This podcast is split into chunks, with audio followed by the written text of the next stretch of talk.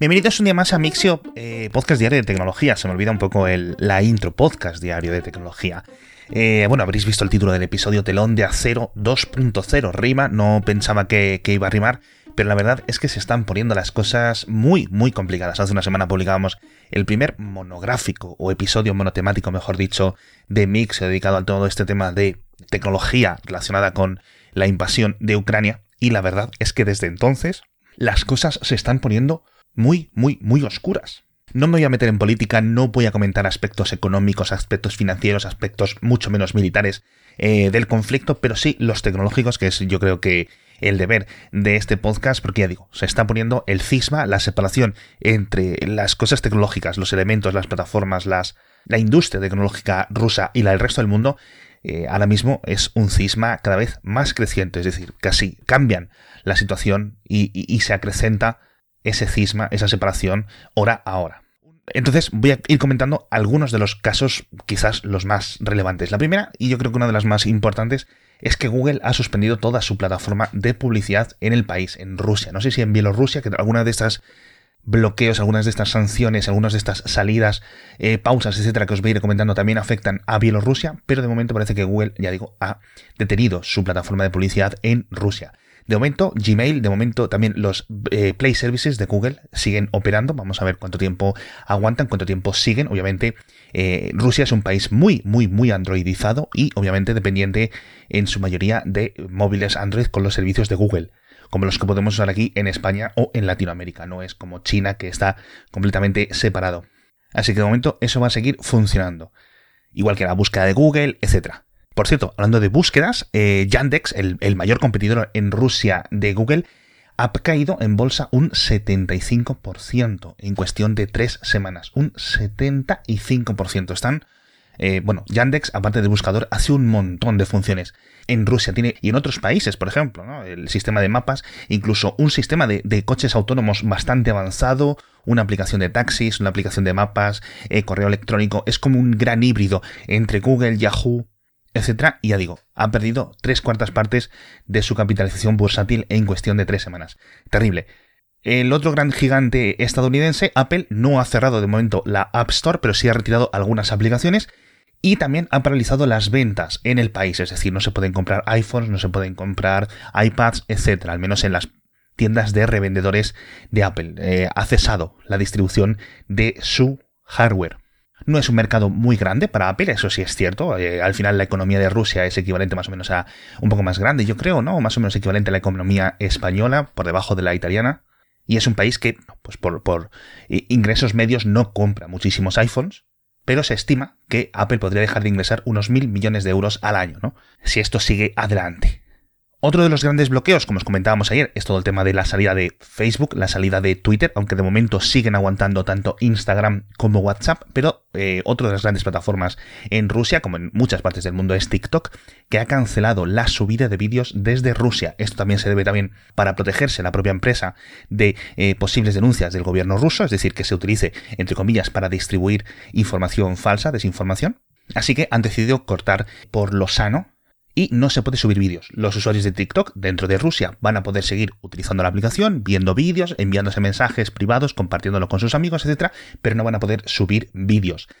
Microsoft también ha detenido las ventas de software en Rusia, aunque de momento dicen que van a seguir eh, ofreciendo el soporte técnico a empresas, etc., con lo cual no es una retirada completa.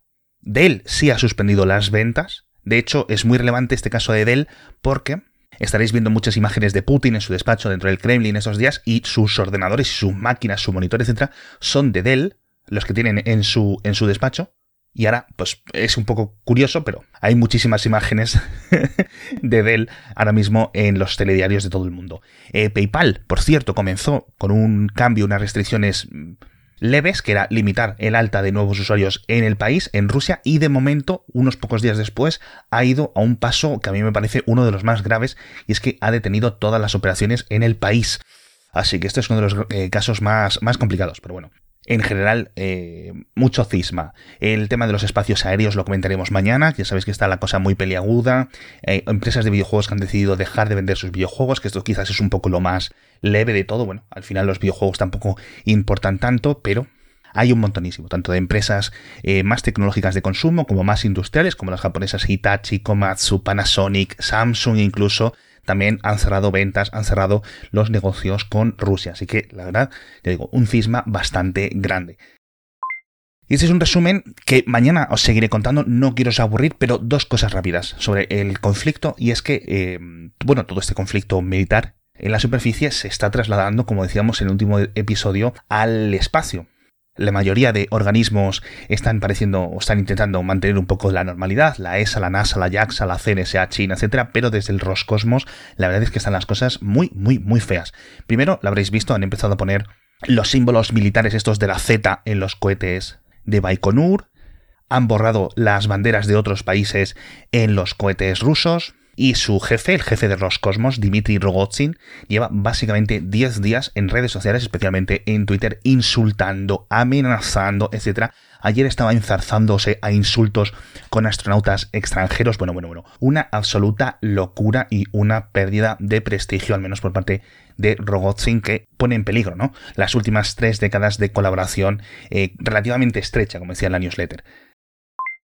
En fin, pero bueno, de momento una de las cosas buenas de todo este conflicto es que las telecomunicaciones en Ucrania aguantan, tanto las fijas como las móviles, las redes y la telefonía de 4G y 3G, etc. Y parece que ninguno de los dos ejércitos tiene mucho interés en, destruirlas. Obviamente el, ejército eh, ucraniano, obviamente porque están defendiéndose, y los rusos porque las están utilizando para organizarse, es decir, están utilizando las propias redes ucranianas para labores de logística e incluso dicen que los servicios de inteligencia eh, rusos, tanto los militares como los civiles, están utilizando eh, y monitorizando las redes ucranianas para tareas de espionaje, con lo cual a todo el mundo le interesa y además le viene muy bien para enviar vídeos rápidamente, etcétera. Así que mientras aguanten, bueno es. Hemos visto algunas cosas, por ejemplo, que se han encontrado las comunicaciones móviles cerca de algunas de las centrales nucleares, pero nada realmente eh, generalizado.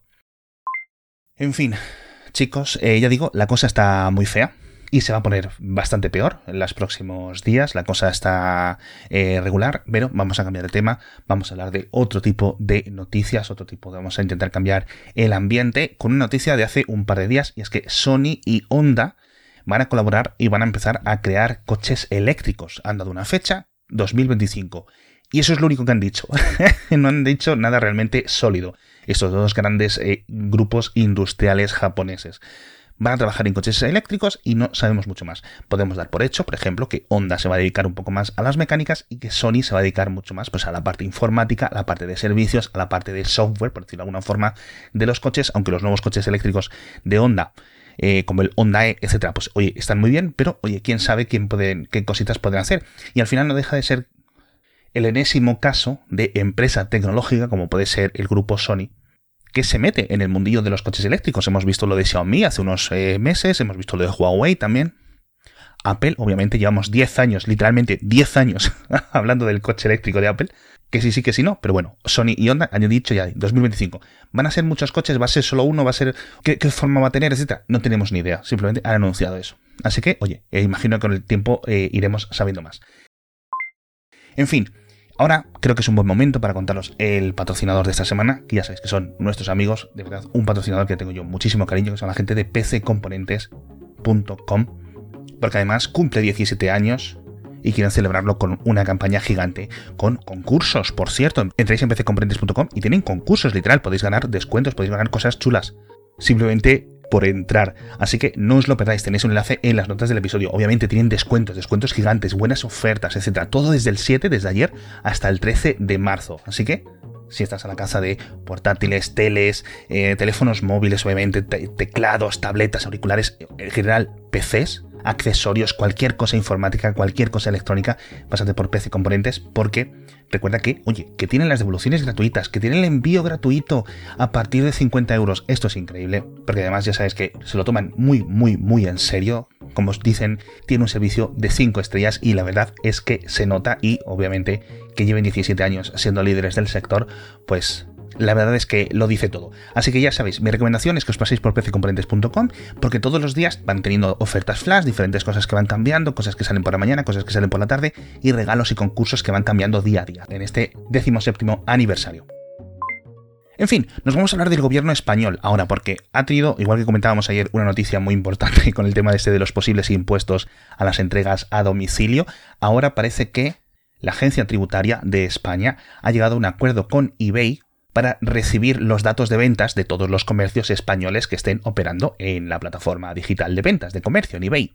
Obviamente se van a respetar los datos personales, etcétera, pero recibirán sus eh, aglutinamientos o sus informes de ventas para intentar reducir al máximo los fraudes que se hagan, ¿no? Pues imagínate, te pones a vender en eBay, etcétera, y luego no declaras al gobierno todo lo que has vendido para reducir un poco tus impuestos. Así que ahora será bastante más difícil. Esto es un acuerdo muy similar, por cierto, ahí no lo comenté aquí, al que llegó eh, también la Agencia Tributaria de España con Amazon hace unos días y están negociando, también han dicho eh, desde el Ministerio de Hacienda, están negociando con AliExpress. Así que todos los comercios dentro de España van a estar mucho más vigilados, no solo por parte del gobierno, sino por parte de estas empresas que van a compartir los datos de forma casi directa con el Ministerio. Cambiando a otro ministerio, en este caso al Ministerio de Consumo, ya que digo, aquí en España, estábamos abriendo hace unos días, eh, fue un tema muy comentado por aquí, a lo mejor desde Latinoamérica, obviamente, pues este tema a lo mejor nos llega. Fue un tema muy, muy, muy, que dio mucho que hablar, muy polémico. En otros países también existe, pero vamos, se quiere imponer en España una legislación nueva, una ley que limite la exposición a los menores de edad de la comida basura, de las bebidas energéticas, de las bebidas con mucho azúcar, etcétera, ¿no? La bollería industrial, etcétera. Y esto era una ley que se estaba pensando pues, para la tele, para internet, etcétera. Y es que resulta que un cambio reciente en el borrador de la normativa, que quizás hasta finales de año no llegue, ahora parece que también va a afectar a los influencers, es decir, a los youtubers, a los twitcheros, a los podcasters incluso, yo entiendo, ¿no? A Instagram, etcétera. Ya digo, es muy polémico a nivel político, pero imagino que se regulará de una forma relativamente sólida, de la misma forma que se limitan los anuncios de apuestas. Obviamente esto es un tema muy preocupante porque la mayoría de grandes eh, celebridades, de los grandes famosos de Twitch, de YouTube, etc., tienen muchos y grandes acuerdos con empresas de este tipo, ¿no? Con empresas de patatas fritas, con empresas de bollos, con empresas de bebidas energéticas, con empresas de pizzas, de reparto a domicilio, etc.